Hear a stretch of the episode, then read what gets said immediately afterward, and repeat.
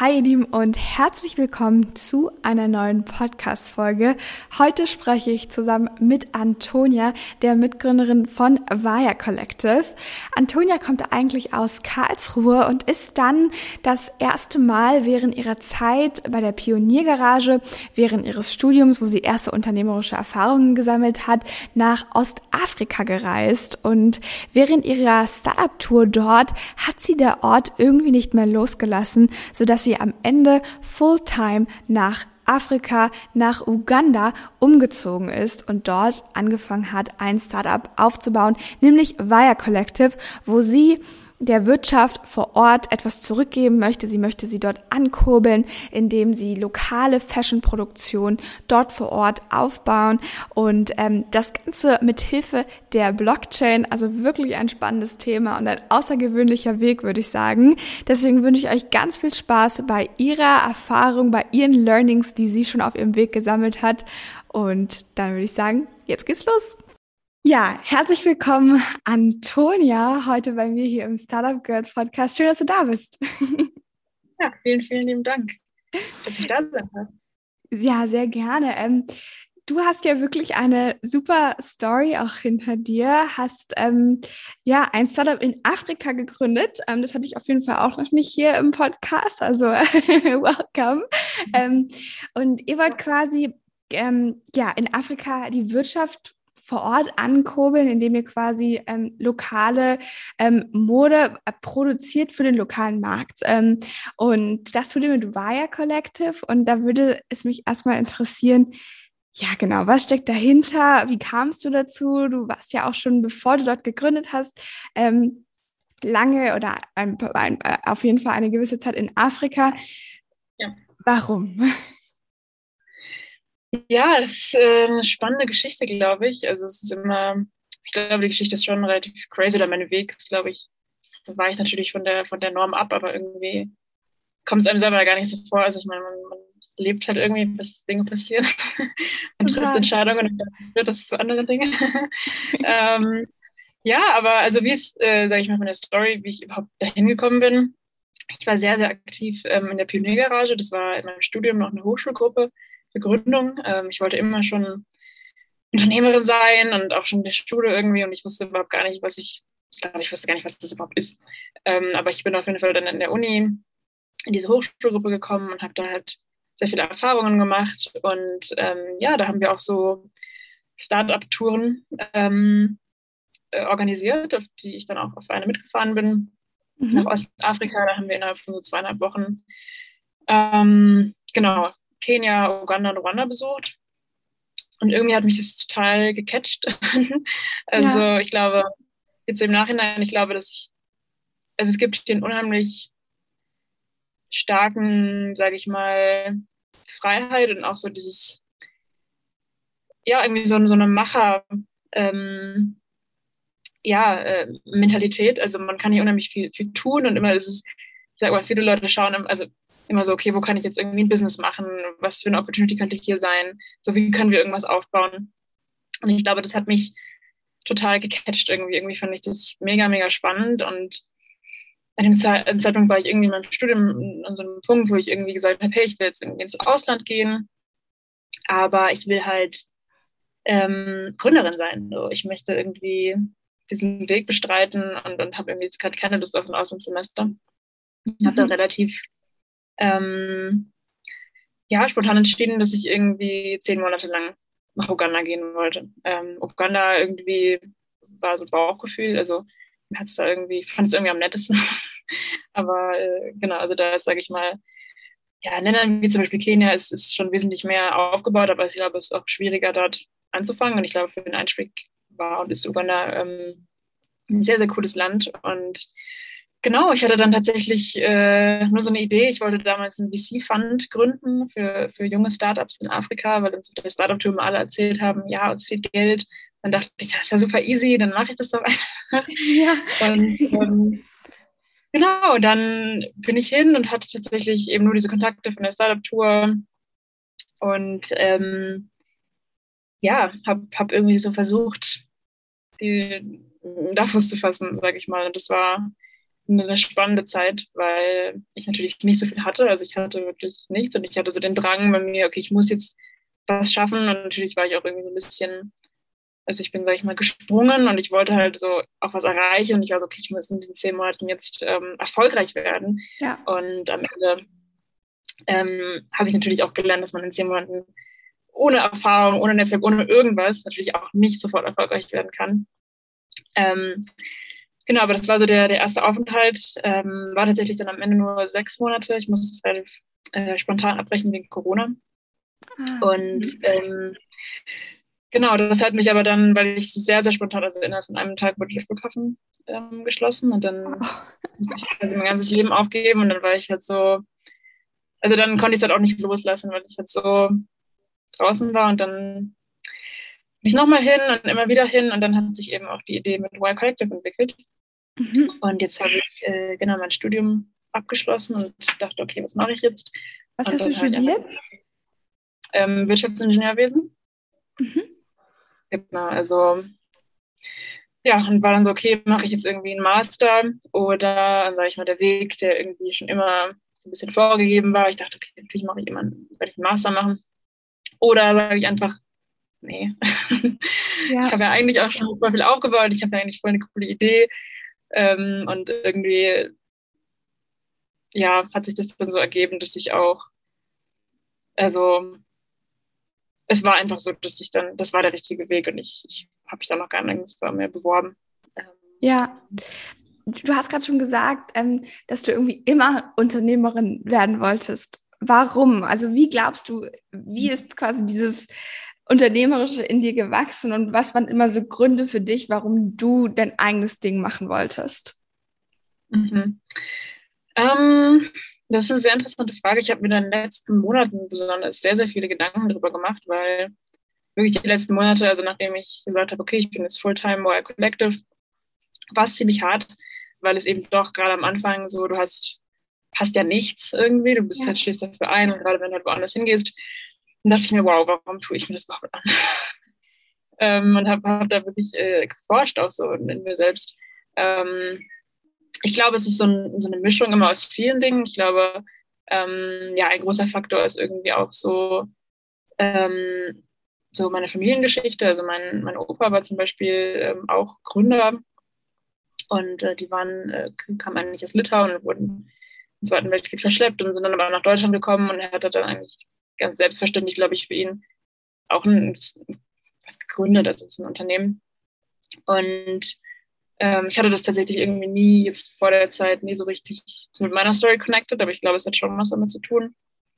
Und ja, ich glaube, dass ich einfach, ich habe, glaube ich, meine eigenen Ideen und ich glaube, ich habe irgendwie mitbekommen und irgendwie auch gemerkt, so, ich kann das auch selbst umsetzen. So. Also ich meine, es gehört ja einerseits dazu, dass man sagt, ich möchte das auch und ich sehe auch was, was ich irgendwie verändern will. Und dann auf, auf der anderen Seite das Wissen oder dieser Glaube eher, ähm, dass man das auch einfach machen kann. Und genau, ich glaube, es ist so eine, so eine Mischung, aber ich, ich forsche darauf immer noch, muss ja. ich sagen. Aber ich glaube, ja, es ist so ein bisschen Persönlichkeit, Geschichte, wie man auch ja, dann irgendwie aufgewachsen ist. Ähm, genau. Und wie, wie, ist es jetzt für dich? Also du bist jetzt ja Fulltime in ähm, Uganda eigentlich, ne? Du sitzt jetzt gerade nur in Kenia, du bist eigentlich in Uganda. Ähm, also wie war das dann auch für dich so? Ne? Also ich glaube, deine Familie ist auf jeden Fall auch in Deutschland, viele Freunde waren wahrscheinlich auch in Deutschland. Ähm, was war für dich dann so auch dieser springende Punkt, vielleicht dann die Entscheidung zu treffen, hey, okay, äh, ich gehe jetzt hier wirklich Fulltime rein und bin halt am anderen Ende der Welt, so ungefähr? Mhm, mhm. Ja, ich hatte halt durch diese ganze Zeit dort und dass ich auch, sage ich mal, so schnell rausgerissen wurde, ähm, hatte ich irgendwie so ein Leben, hatte ich also einer Fuß war halt in Uganda, der andere Fuß war, war in Deutschland. Und irgendwann dachte ich, ich kann das jetzt nicht und ich wollte halt dann auch nicht mehr an meiner Uni, wo ich den Bachelor gemacht habe, den Master machen. Dann hätte ich halt mir nochmal ein drittes Leben quasi aufbauen müssen und dachte so, ich, ich halte es nicht aus. Das, ja. das, das ertrage ich einfach nicht, weil das war, ich meine, durch Corona war es ja sowieso so, dass man irgendwie immer so, so ein bisschen in der Luft geschwebt hat und immer sowieso alles nochmal anders war. Ähm, also persönlich war es, glaube ich, so, dass ich auch so ein bisschen meinen Weg ähm, finden wollte und musste. Und es war, ich meine, ich habe mir viele Monate Gedanken darüber gemacht, habe mit vielen Leuten gesprochen, natürlich irgendwie, ja, kommt dann auch zum Beispiel von den Eltern so, dass sie halt das vielleicht nicht so cool finden oder dass ich das einfach halt immer gedacht haben, hey, irgendwie so, das Kind macht auch einen Master. Ja. ähm, also ja, also das war, war irgendwie so ein Prozess. Ich meine, meine Eltern haben, haben mir sehr viel Freiräume, glaube ich, gegeben und ähm, es ist tatsächlich auch so ein bisschen in meiner Familie, dass auch viele Leute immer ins Ausland gehen. Von daher war das an sich, finde ich da schon sehr privilegiert und habe da auf jeden Fall Glück, dass ich sowas auch, sonst kann man sowas, glaube ich, auch gar nicht machen. Aber am Ende, ja, ich habe mich irgendwie von, von, ja, fast auf meinem Herzen, glaube ich, leiten lassen. Und ich meine, es war schon echt jetzt hart auch die letzten Monate, aber ich glaube, also jetzt gerade, wo ich jetzt über Weihnachten wieder in Deutschland war, hatte ich schon so das Gefühl, hey, es war so die richtige Entscheidung, weil wenn man nach Hause kommt, ist man natürlich immer wieder vielleicht so eine alten Rolle, aber wenn man, aber irgendwie habe ich dann gemeint, hey, das, was ich halt dort habe, habe ich mir wirklich aufgebaut und das ist eigentlich ja. genau das Leben, was ich leben will und deshalb hat es sich, glaube ich, gelohnt. Ähm, so fühlt es sich zumindest an und ich habe auch das Gefühl, ja, ich bin an dem Punkt, an dem ich sein möchte. Na, das ist doch das Allerwichtigste, wenn man das so sagen kann. Ähm, genau. Ähm, vielleicht magst du jetzt mal ganz kurz erzählen, ähm, was Via Collective ähm, jetzt ist, was das heißt und auch vielleicht gerade nochmal, was bedeutet eigentlich der Begriff Collective? Ja, sehr gerne. Ähm, also Wire Collective ist ein relativ kompliziertes ähm, Startup. Aber was wir im Grunde genommen aufbauen, ist ein ähm, ein dezentrales Produktions- und Distributionsnetzwerk.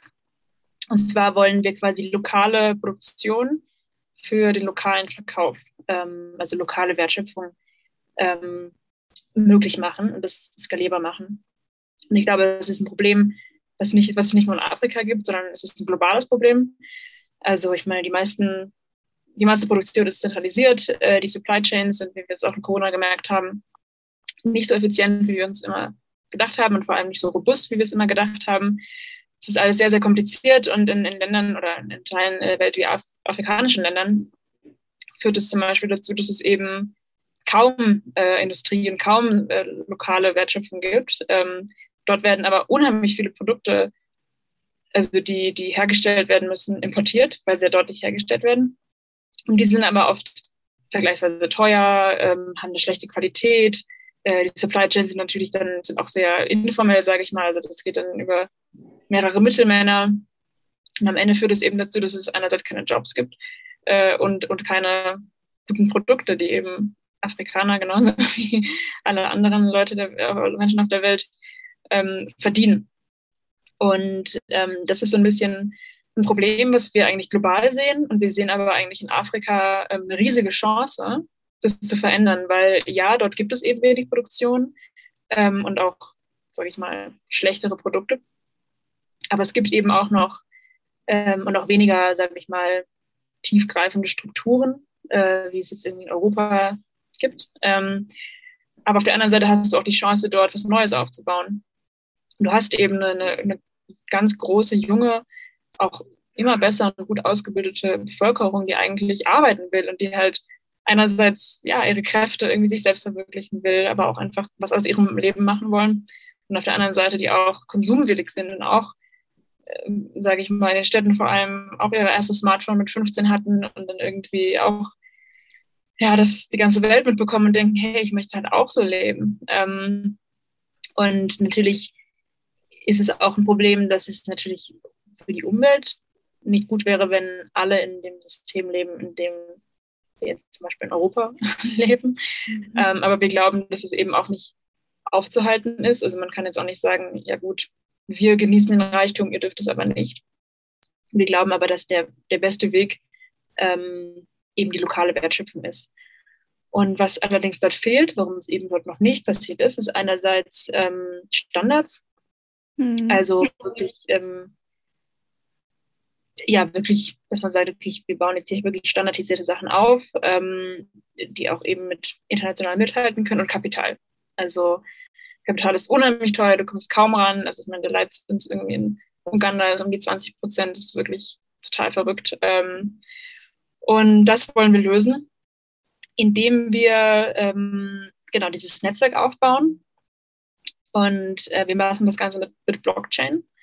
Und was wir im Grunde genommen machen, wir sagen, wir bauen das Betriebssystem für diese neue dezentrale Wirtschaft auf. Äh, und im Grunde genommen funktioniert es wie so ein Franchise-System, sowohl für Brands als auch für die Produktion.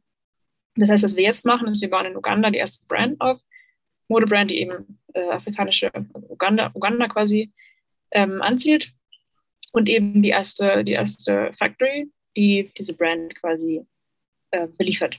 Mhm. Und das Ganze, also dieses Modell, diese Standards können überall repliziert werden. Ähm, das ist quasi Schritt eins und ähm, über die Blockchain kann das Ganze finanziert werden. Also wir bauen sowas wie Liquidity Pools auf. Also Leute können unseren Token kaufen und den dann quasi ähm, gegen einen Return uns für eine Zeit quasi einfach geben, wie in der Bank. Und kriegen halt dann einen Return von 6 bis 8 Prozent zurück. Und der, der, der dritte Schritt ist im Grunde genommen, ähm, dass wir nicht nur ein Franchise haben und jetzt nur nicht nur in der Modeindustrie sind, sondern dass man auch sagt, hey, im Grunde genommen ist es nur so ein Framework auch für ähm, für neue Brands und Leute, entweder andere Brands können dazukommen oder ähm, andere Leute können auch ganz neue Brands erschaffen, ähm, sodass man wirklich so ein, ja, so eine neue, also so ein Wirtschaftssystem hat, was allerdings, ähm, ja, wo jeder auch einen Anteil drin hat, also das auch ähm, äh, mit der Blockchain eben wird es ermöglicht, dass jeder eben auch Tokens hält und damit wirklich Mitstimm Mitspracherecht hat in dem Netzwerk ähm, und dass du eben ja, Brands und, und, und Fabriken, aber jeder kann sich quasi in dieses Netzwerk ähm, anschließen, das nötige Geld dafür bekommen, die nötigen Standards, sich dann daran halten. Ähm, genau. So könnte man es beschreiben, glaube ich. Mhm. Also genau, also ihr baut quasi, ne, also dann gibt es die Fabrik und es gibt die Brand. Wer genau betreibt, also ich ähm, sage jetzt mal, ich bin dort vor Ort und ich möchte das jetzt mit euch machen.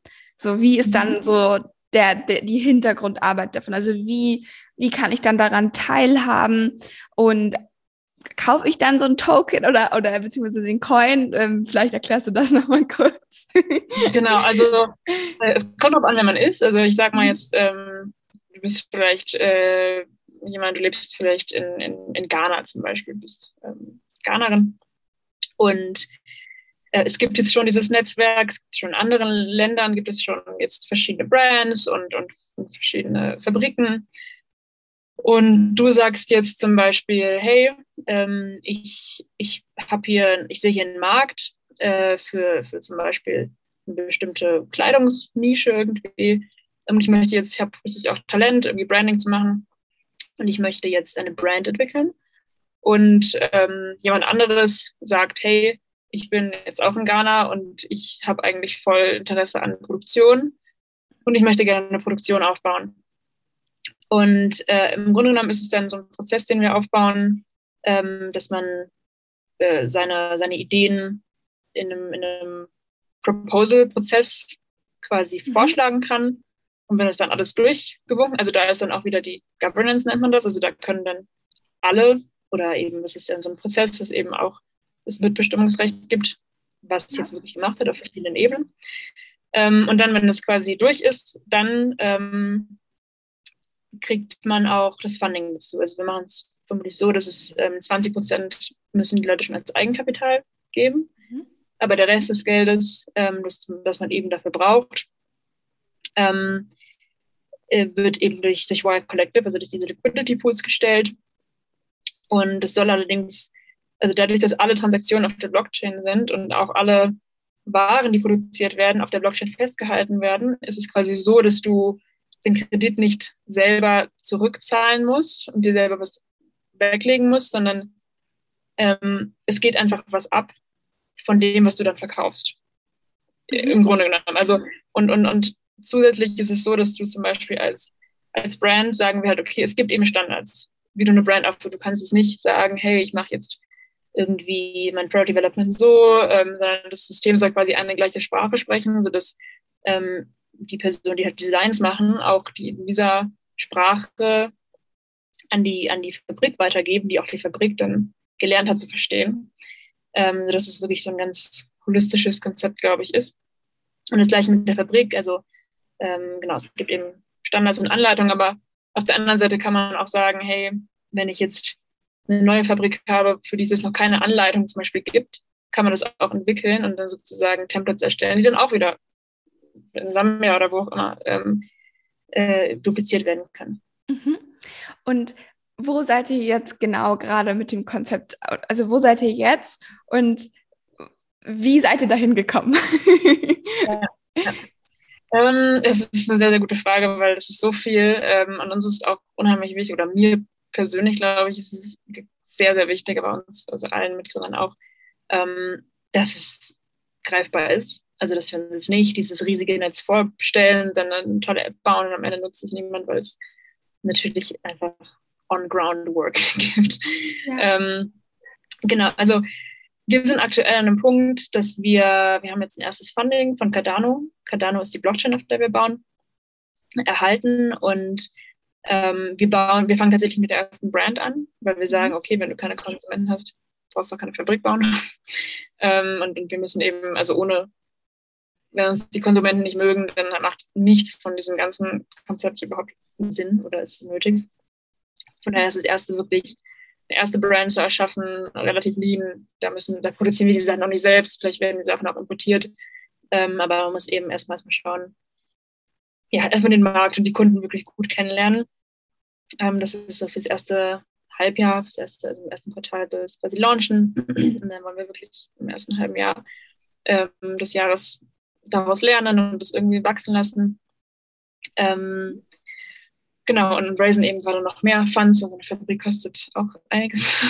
Ja. Und genau, dann ist quasi der Plan, so im nächsten Halbjahr die erste Fabrik zu bauen, dass wir wirklich das erste lokale Ökosystem, sage ich mal, in Uganda wirklich laufen haben, dass es einfach eine Fabrik gibt, die eben einen Laden liefert und es wirklich einfach, ja, dass es einfach läuft wie so ein Retail-Produktionsbusiness. Gar nichts Weltbewegendes im Grunde genommen. Natürlich aufwendig und schwierig, aber nichts Neues. Ähm, genau, und ähm, dann ist der Plan, also dann ist quasi Schritt eins, dass wir sagen, okay, wir wissen, es funktioniert einmal. Dann ist die, die Frage, funktioniert es ein zweites Mal? Und dann wollen wir die zweite, das zweite Ökosystem in Sambia aufbauen, ähm, weil wir da eben schon einen, einen ja, Strategic Contributor haben, der eben der Erfahrene in dem Bereich ist und das ähm, ja, gerne machen würde. Und dann haben wir quasi das validiert, okay, man kann es auch duplizieren. Und ja, also daneben bauen wir, sage ich mal, die, das Technische auch auf. Ähm, daneben bauen wir auch natürlich unseren Token und alles, was auf der Blockchain läuft, weil das ist auch so der Funding-Mechanismus, den wir natürlich nutzen. Also das ist wichtig, dass du eben eine Community aufbaust, die noch irgendwann den Token kauft. Genau. Mhm. Wie viel habt ihr jetzt in der ersten Runde ähm, an Funding bekommen? Kann man das sagen? ja, also das äh, ist aber alles öffentlich, weil das war so ein, also von Cardano gibt es so ein Project Catalyst. Mhm. Wir haben jetzt 50.000 Dollar bekommen, ähm, aber das reicht natürlich lange nicht. Also, mhm. äh, für das erste, also wir, wir, wir raisen jetzt ja schon okay. einiges. Okay. Ähm, wann, wann plant ihr da jetzt so die nächste Finanzierungsrunde abgehakt zu haben? Also Mitte des Jahres. Ja. Genau, ja. weil das, diese 50.000 reichen halt gut für so eine Brand, wo man irgendwie Recherche macht und erste Produkte einfach verkauft. Ähm, aber für so eine Fabrik braucht man natürlich wesentlich mehr. Ja.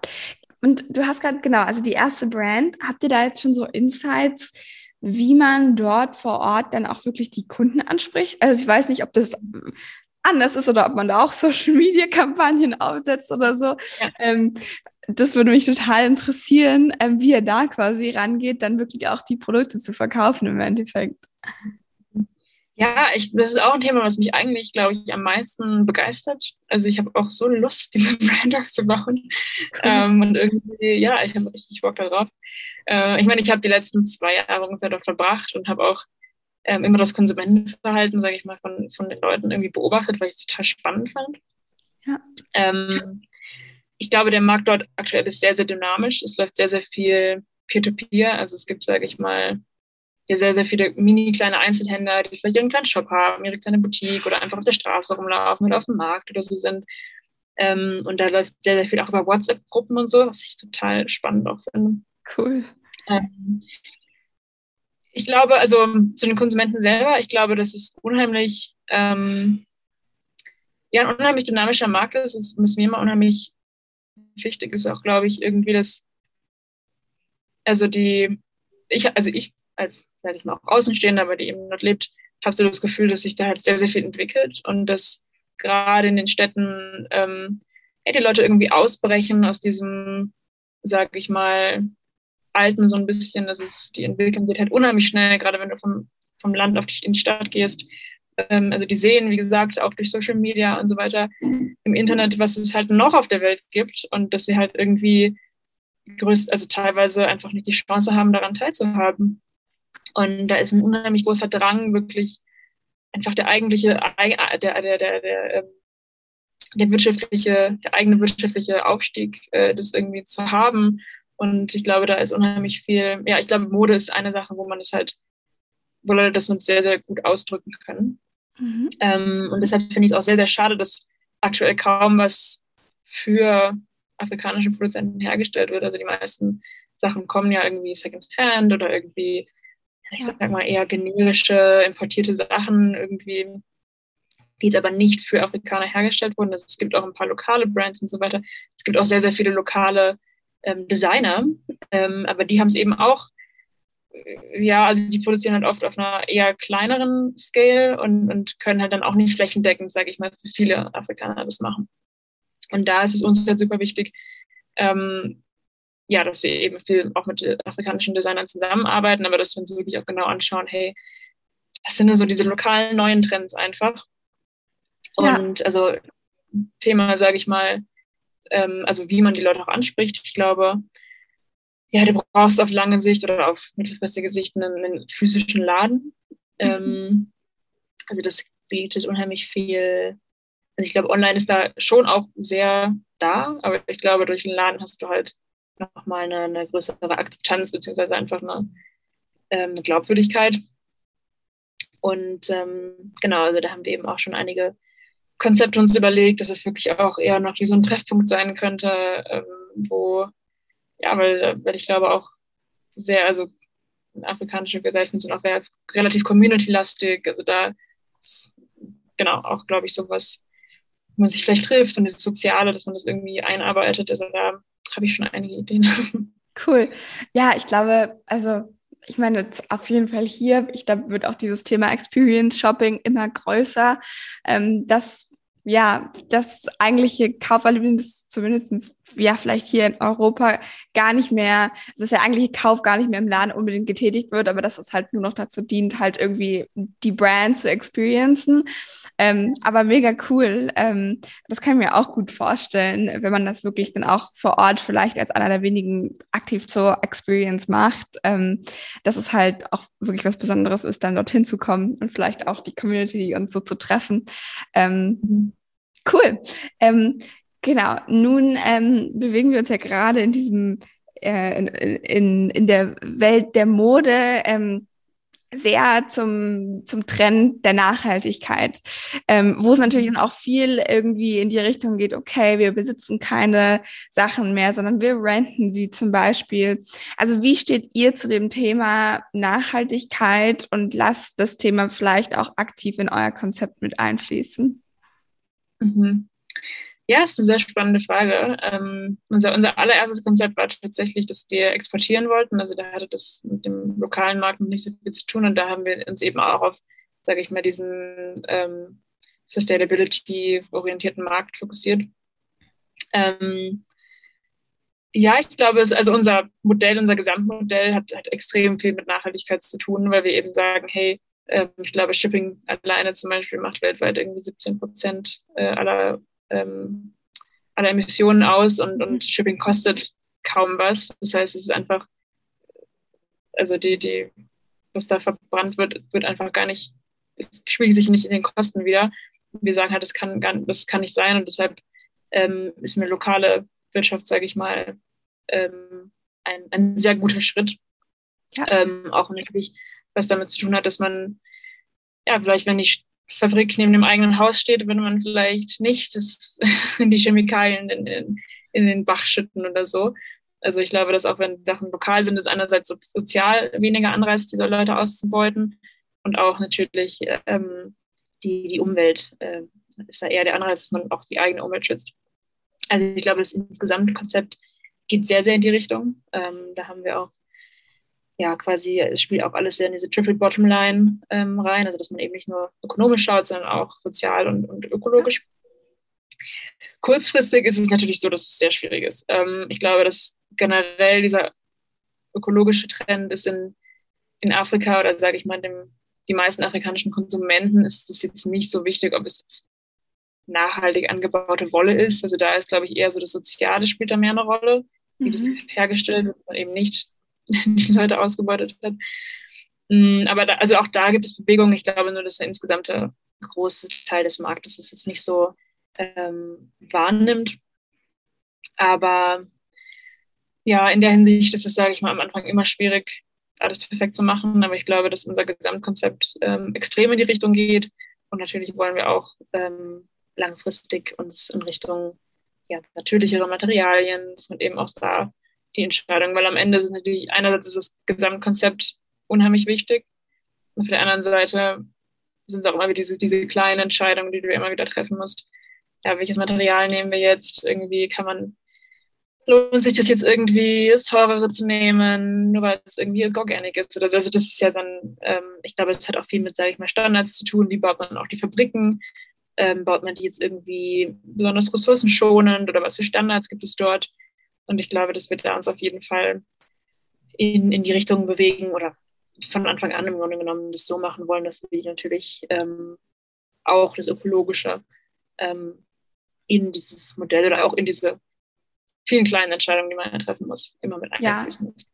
Ja, ich glaube auch absolut, dass es ein Prozess ist. Ne? Wie du gerade schon sagst, gerade wenn du halt am Anfang bist, ähm, ist es extrem schwer, irgendwie komplett nur auf nachhaltige Materialien und so weiter und so fort zu setzen, weil es natürlich auch immer an den Konsumenten gespielt wird und der muss dann natürlich auch bereit sein, dann diesen Aufpreis eventuell zu zahlen. Und ich glaube auch, dass man auch Schritt für Schritt die Konsumenten und den Markt auch jetzt vielleicht dort vor Ort immer weiter educaten kann, warum es wichtig ist oder in welcher Art und Weise es umgesetzt wird. Und ich glaube, ähm, ein Start ist gut und dann along the way kannst du immer, ähm, kannst du immer mehr machen und hast dann natürlich auch immer viel mehr Spielkraft, weil du dann halt auch finanziell natürlich auch irgendwann ganz anders aufgestellt sein wirst. Ja. Ähm, cool. Ähm, genau, jetzt, was mich nochmal interessieren würde, ähm, ist, genau, du hast jetzt schon über euer Modell und so weiter und so fort ähm, ein bisschen gesprochen. Wie plant ihr jetzt im Endeffekt euer Geld daran zu verdienen? Das wäre auch nochmal interessant. Hm? Mhm. Absolut. Also am Anfang, ähm, also unsere Idee, dass man, ist es ja, dass man es dezentralisiert, also dass die mhm. Macht verteilt ist, dass auch die einzelnen Fabriken und so weiter alle lokal den Leuten auch gehören ähm, und die auch Mitspracherecht und so weiter haben. Am Anfang ist alles sehr zentral, das heißt, alles gehört uns, wir machen alles. Ähm, ja. Von daher ändert sich das Businessmodell oder die Einkommen, das Einkommen äh, so, so, ein bisschen. Am Anfang verkaufen wir Kleidung, stellen Kleidung her. Ich glaube, das ist relativ straightforward. Ähm, und am Ende ähm, genau wird es so sein, dass wir das entweder über eine Franchise-Gebühr machen, äh, mhm. im Grunde genommen, also das ist Teil des, des Netzwerks und diese Standards und alles natürlich bekommen, ähm, dass sie ja, Teil des, des ähm, also dass sie da eine Franchise-Gebühr zahlen müssen und dass sie auch, ähm, wenn von der Fabrik an die Shops verkauft wird, da eben auch noch ein kleiner Teil ähm, an uns quasi abgeht. Und genau, dann auch für die, äh, also für, für, für die Finanzierung, also für diese Liquidity Pools, ähm, werden wir vermutlich auch noch eine relativ kleine ähm, Facilitation Fee ähm, auch noch draufsetzen. Also im Grunde genommen soll es eher so am Ende um die einzelnen Transaktionen, äh, Transaktionen gehen. Also es ist ähm, also alle diese Transaktionen, die in dieser Wirtschaft quasi entstehen, werden ja auf der Blockchain festgehalten und sind damit eben auch klar. Und ähm, genau, man kann es eben dadurch dann einfach einen kleinen Teil einfach aus der Transaktion raus, rausziehen. Ja. Okay. Ähm, und genau, du hast gerade auch schon gesagt, wir, wer steht denn jetzt gerade quasi alles dahinter? Wie viele Leute seid ihr jetzt? Ähm, Genau, und wie habt ihr euch vielleicht auch gefunden, das jetzt zusammen zu machen? Ja, äh, wir sind vier Mitgründer. Mhm. Genau. Äh, und wir haben ja einen relativ großen Beirat, beziehungsweise eben Leute, die uns auch noch unterstützen. Wir haben ein lokales Team, das auch noch aus zwei Leuten besteht. Ähm, ja, wir sind eigentlich alles Freunde, also es ist ganz, äh, ganz interessant mit, mit äh, meiner, meiner einer mit. Also ich habe das, also ich persönlich habe das vor einem Jahr ungefähr gestartet oder die Idee gehabt und habe dann meine, meine erste Mitgründerin Caroline, ähm, ja, davon sage ich mal, als erstes überzeugt und wir haben das so angefangen.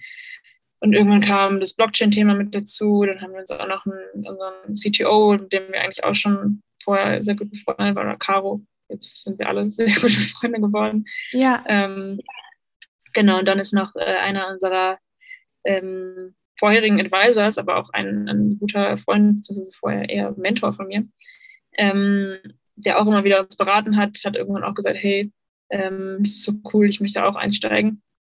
Mhm. Und äh, so sind wir, glaube ich, jetzt ein echt sehr, sehr, sehr cooles Team geworden. Also ähm, genau. Und äh, kanntet ihr euch aus der, äh, auch ihr zwei aus der Uni dann oder? Ähm, genau, also Caroline und, und noch unser Chris, CTO ähm, und, und noch ähm, Simon. Äh, also Chris, Caro und ich kannten uns aus der Uni und Simon mhm. habe ich noch in der Konferenz tatsächlich kennengelernt. Also Ah, cool. Ähm, und wo soll es da jetzt für euch so hingehen? Auch teamtechnisch plant ihr jetzt auch da aktiv zu wachsen ähm, und dann auch immer mehr lokale Leute auch schon dort dafür einzustellen? Ähm, genau. Absolut, absolut. I mean, also ich glaube, dass ähm, ich meine, du brauchst lokale Leute im, im, im Team, einfach um, äh, um, um auch diese Perspektive zu haben natürlich. Ähm, also wir haben eben zwei Leute, die sehr, also zwei in Uganda und ein Sambia, die sehr stark auch, auch mitwirken in, in dem, was wir tun. Und dann haben wir eben noch ähm, zwei ja, Mitarbeiter quasi in Uganda, die uns, die uns dabei ja, bei so kleineren Operations helfen. Und ich glaube, dass wir im letzten Jahr schon relativ gut wachsen werden. Also gerade wenn es, sag ich mal, dazu kommt, die Fabrik, also du brauchst jemanden, der das leitet, das sollte natürlich auch eine Personen vor Ort sein. Ja. Ähm, da natürlich auch ganz, also zum Beispiel hat halt niemand aus unserem Team hat sonderlich Erfahrung in Textil und irgendwie Brands aufbauen. Wir haben alle eine Vorstellung, ich finde das Thema unheimlich toll. Mhm. Ähm, aber auch da musst du dir einfach sehr hochqualifiziertes Personal einfach dazu holen. Ähm, wir versuchen da so viel natürlich ähm, in Uganda oder, oder Afrikaner auch ähm, einzustellen. Ich glaube, das ist teilweise, ich meine, was wir halt wollen, ist einfach wir wollen internationale Standards da implementieren. Ähm, also, also die größten Standards einfach. Also wir wollen jetzt nicht sagen, nur weil es Afrika ist, muss es alles schlechter sein, oder, sondern nein, da kann auch genauso tolle Fabriken stehen. Ähm, und da ist es natürlich ja oft so, dass halt die Leute natürlich aber trotzdem vielleicht eine ja, internationale Ausbildung oder so haben müssen, um das auch umzusetzen. Und ich glaube, das ist dann eher ja, dass man vielleicht am Anfang noch auf, auf einige Experts oder so weiter zugreifen muss oder vielleicht Afrikaner, die im Ausland studiert haben, aber dass man dann irgendwie auch mit Trainingsprogrammen oder so einfach mehr Afrikaner auch da ausbilden soll. Darum geht es ja auch, dass man eben ähm, diese Jobs schafft und die natürlich auch dann vor Ort besetzt. Und ähm, sag mal, merkt ihr da auch so, dass ihr ähm, quasi auch wenn ihr jetzt quasi dahin geht und auch die erste Brand und so weiter baut, also dass es, dass ihr so auch kulturell euch da erstmal irgendwie so ein bisschen auch anpassen müsst oder dass zum Beispiel Leute euch nicht mehr sagen, hey, so ihr versteht es ja gar nicht, weil ihr kommt ja gar nicht hierher. Also wie ähm, ist da vielleicht dann irgendwie auch so ein bisschen das Feedback, beziehungsweise was macht ihr, ja, um dann da halt auch natürlich irgendwie so aufgenommen zu werden, sag ich mal. Ja, da sprichst du ein sehr ähm, komplexes Thema, glaube ich, an. Ähm, es, ist schwierig, es ist wirklich schwierig, weil auf der einen Seite ähm, möchtest du total offen sein. Und also ich bin nach Afrika gegangen, weil ich ein riesiges Potenzial gesehen habe, weil ich dachte, hey, hier, hier kann es genauso tolle Sachen, gibt es auch genauso tolle Sachen wie überall auf dem Rest der Welt. Und ähm, ja, ich glaube, dass es da einfach noch viel mehr Tolles geben kann. Und das Gleiche gilt auch für die Menschen dort, ähm, dass ich auch glaube, hey, und auch ganz viele tolle Leute kennengelernt habe, die auch kompetent sind und gut ausgebildet. Ähm, auf der anderen Seite ist natürlich der Kulturunterschied da.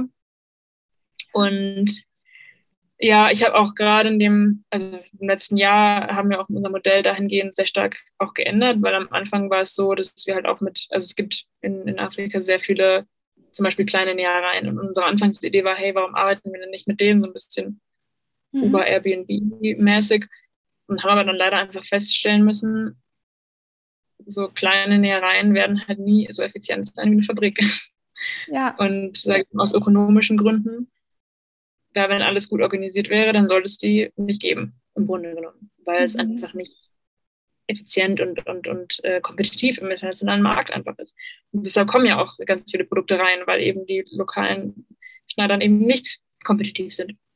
Mhm. Und ja, es ist, es ist schwierig, weil einerseits, wie gesagt, man will ähm, so viel von vor Ort nehmen, auf, eine, auf der anderen Seite hat man auch seine eigenen Ideen und Vorstellungen und seinen eigenen Background, der natürlich anders ist und der, ja, wo man dann irgendwie auch das Gefühl hat, hey, ähm, man will ja auch was ändern. Und, und das kommt ja immer auch davon, dass man sagt, hey, es könnte besser sein und es könnte anders sein. Ähm, und es ist, es ist schwierig, sage ich mal, mhm. weil ich kann es auch absolut verstehen. Ich meine, ähm, ja, es gibt eben auch dieses Thema Neokolonialismus und das, mhm. ist, also sehr das gibt es auch und das ist auch richtig, dass man darüber spricht. Ähm, und auf der einen Seite sind wir so, man möchte da nicht dazugehören. Ich glaube auch nicht, dass wir es tun. Ähm, auf der anderen Seite kann man, ist es, ist es glaube ich, auch für, für Afrikaner immer eine Möglichkeit oder in vielen Fällen ist es sicherlich richtig.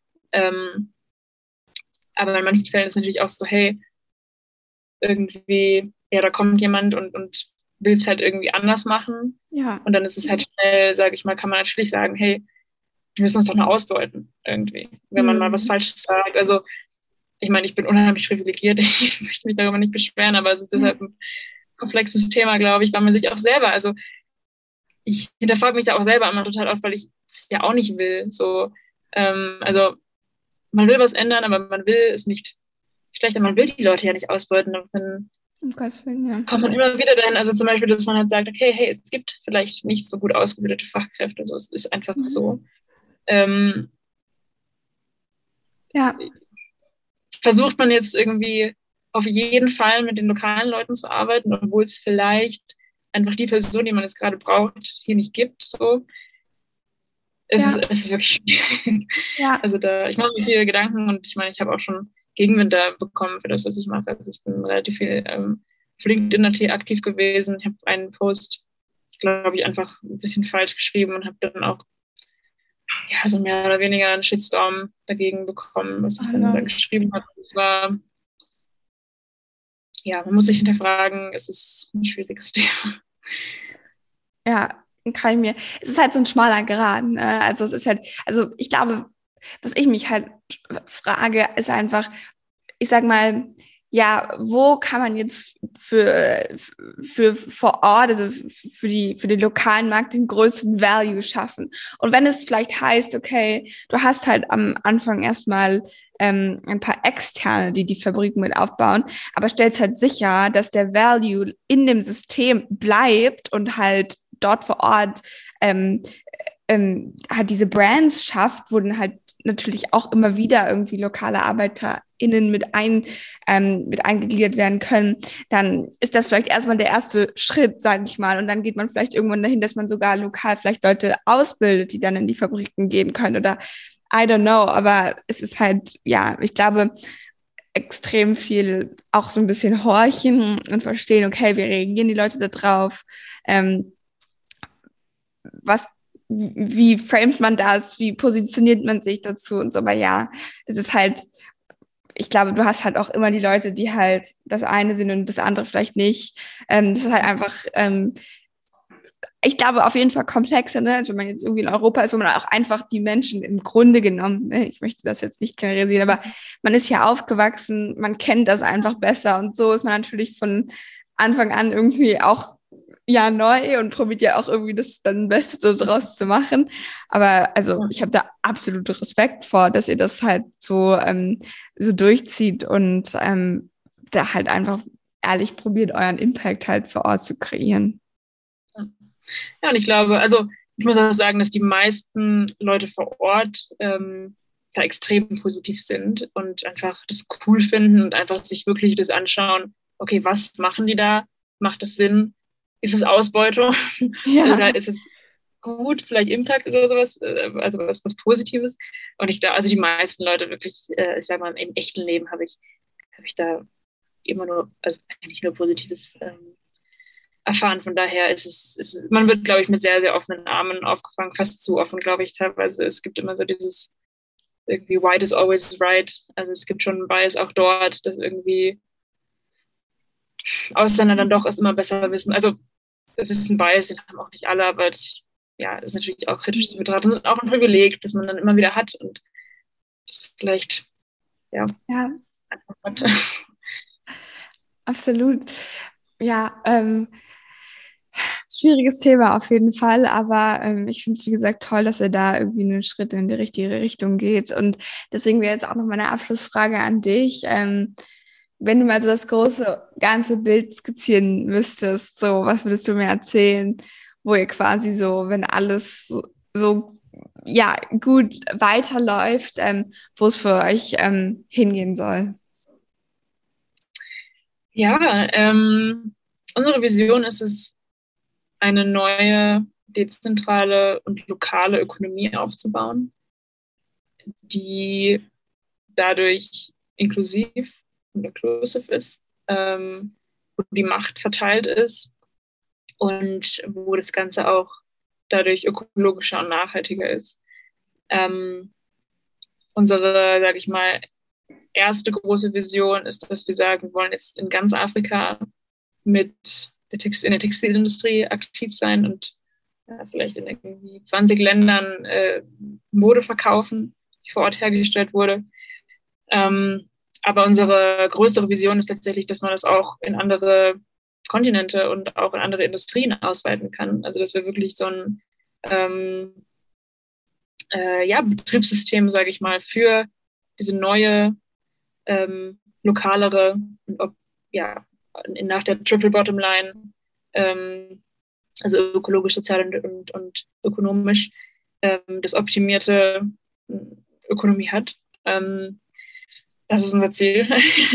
Ja. Wir denken da sehr, sehr langfristig. Also das, wir denken schon im Zeitraum von mal zehn Jahren und weiter. Also ja. wir, ja, wir glauben, dass wir wirklich einen großen Einfluss haben können und, und dass wir an was arbeiten, was unheimlich wichtig ist. Und wir glauben, dass wir es in so einer interessanten und anderen Weise angehen ähm, und aber auch in einer sehr hands-on Weise angehen, dass wir das ähm, ja auch, auch schaffen.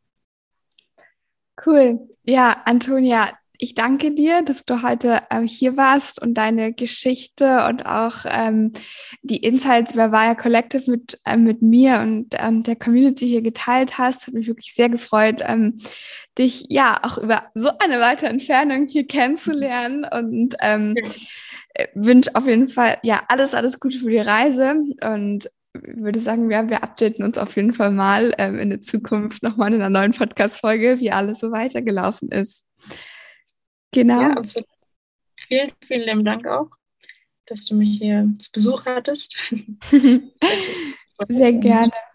Genau. Dann würde ich sagen, ihr Lieben, vielen Dank, dass ihr bis hierhin dabei wart und dann ähm, bis zum nächsten Montag wieder. Tschüss. Ciao.